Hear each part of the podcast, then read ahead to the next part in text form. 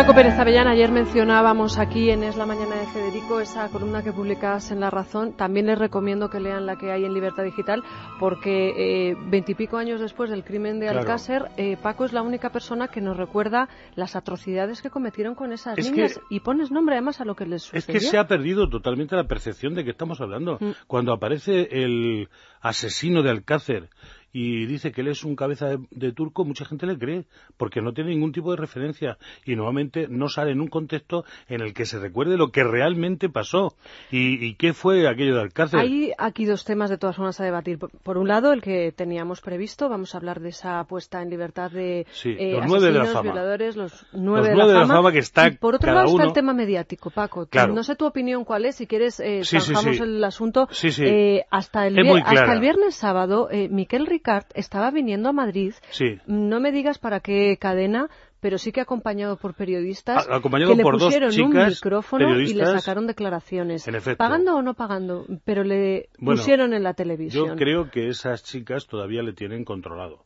Es decir, que las personas que estuvieron con Miguel, no sé quiénes son, ni quiero identificarlas, siguen teniéndolo porque Miguel es un negocio es un negocio potencial.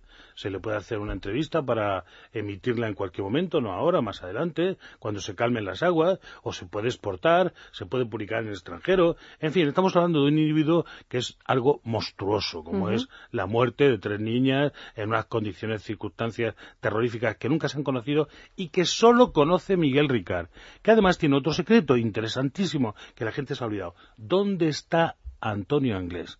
Pues yo creo que Miguel Ricard lo sabe. Miguel Ricard es un individuo que lleva toda la vida en la cárcel, tiene 44 años.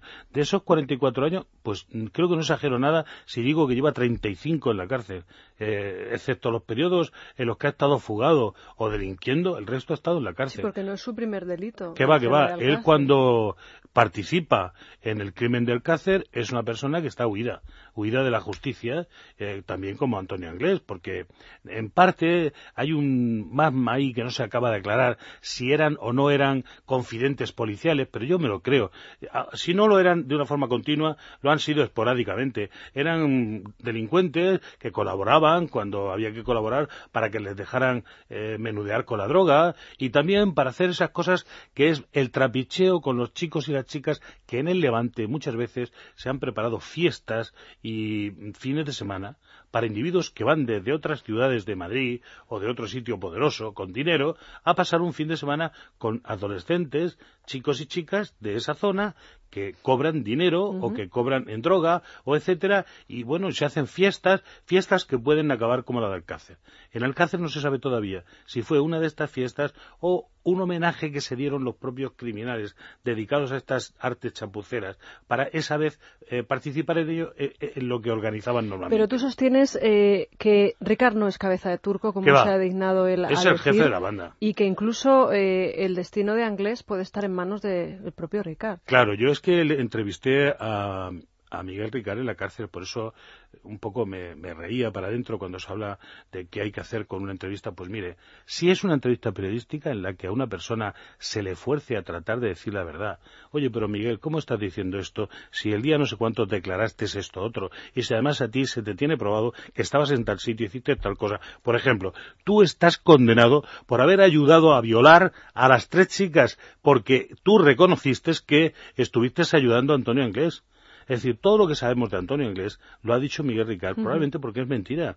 Porque Antonio Inglés haría lo que hiciera, participaría de la forma que participara, no lo sé. No sé si era delincuente o ya estaba muerto, porque claro, aquí había problemas entre la banda de Alcácer. El problema fundamental era que eh, Antonio Inglés no iba nunca a los atracos, porque tenía miedo, no tenía el valor ese que hay que tener para entrar en una oficina bancaria y decir, alto, arriba las manos, esto es un atraco. Y sin embargo, Miguel Ricard lo hacía. Por lo tanto, lo que robaban en estos lugares, en, esta, en estos atracos que hacían, nunca lo sabía eh, eh, con esa actitud Antonio Inglés, con lo cual le daban la parte que querían y había continuos problemas.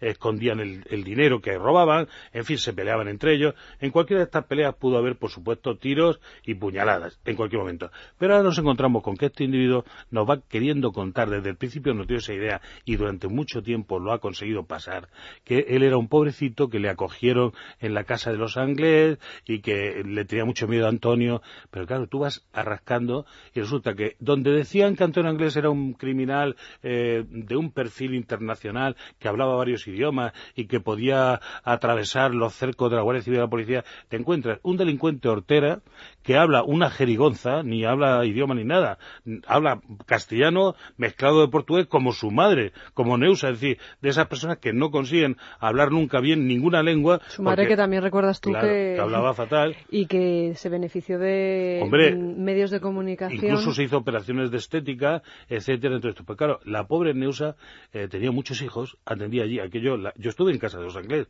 y te, apoyabas en la pared y se te pegaban las manos a la pared de, la porquería que viene esa casa y de la cantidad de desorden en el que vivían estas personas, ¿no? ¿Dónde está ahora mismo, por ejemplo, Ricardo? Porque el problema que nos está eh, suponiendo No se sabe con seguridad. No, ni él ni ninguno Hay que tranquilizar a la población respecto a lo siguiente. A pesar de que el gobierno y la policía han dicho que, bueno, que no se les puede vigilar a estos individuos porque ya han cumplido su condena. Esto es falso. Eh, están siendo vigilados por la policía y por la Guardia Civil. En concreto, Miguel Rigal por la Guardia Civil. Vigilado. Esto quiere decir que están coincidiendo, para ser legales, en el lugar donde están, porque en teoría no les pueden eh, acosar ni nada de esto, ¿no? Pero, por supuesto, hay un enorme miedo a que en un momento determinado se produzca, bueno, si hubiera un secuestro como el de Alcácer, esto sería terrorífico. ¿Tú coincides con esa teoría que dice que estos eh, violadores y asesinos ahora tendrían eh, menos piedad con sus víctimas? Piedad, entiéndanme la palabra.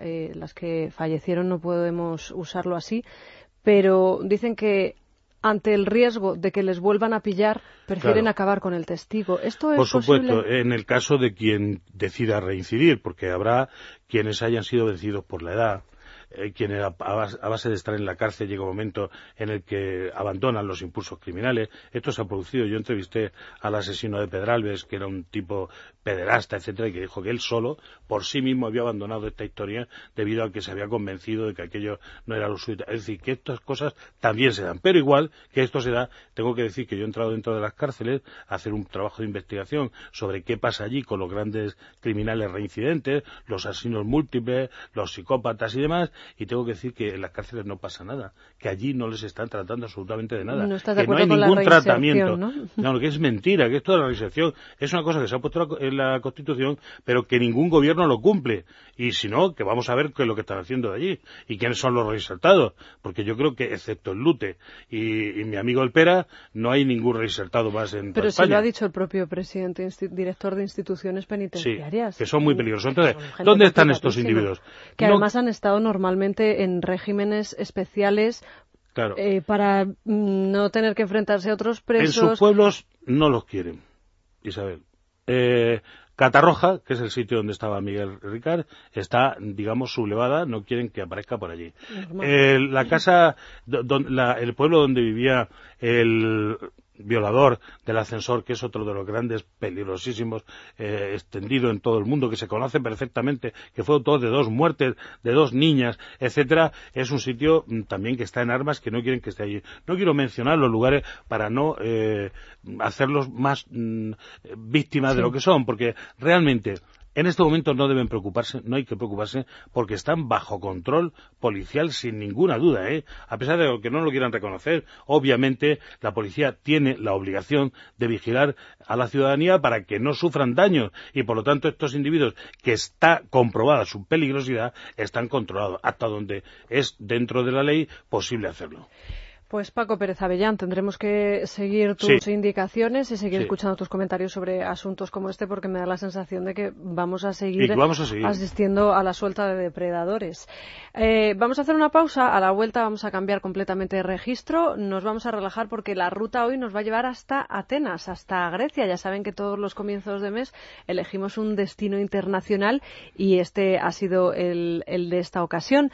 ¿Que quieren ustedes, por ejemplo, pasar un fin de año, unos Reyes, unas fiestas diferentes, o bueno, que quizá ustedes acostumbran a pasar fin de año y todo este tipo de holgorios fuera, pónganse en manos de viajes al corte inglés porque les van a llevar a los mejores destinos y además lo van a hacer con la mejor de las garantías, con toda la calidad y la confianza de que si algo no nos gusta en viajes en corte inglés, nos van a ayudar a solucionarlo. Hay un número de informaciones, el 902 400 454. Repito, 902 400 454. También hay página web www.viajeselcorteingles.es y por qué no pasar, por ejemplo, eh, fin de año y año nuevo en las Islas Canarias, en Disneyland París, hacerse un crucero y estar tan a gusto en uno de esos bailes de celebración. Bueno, pues todo ello gracias a Viajes el Corte Inglés. Dos minutos y con la guía Repsol bajo el brazo nos vamos hasta Atenas con Encarna Jiménez y con Víctor de la Serna.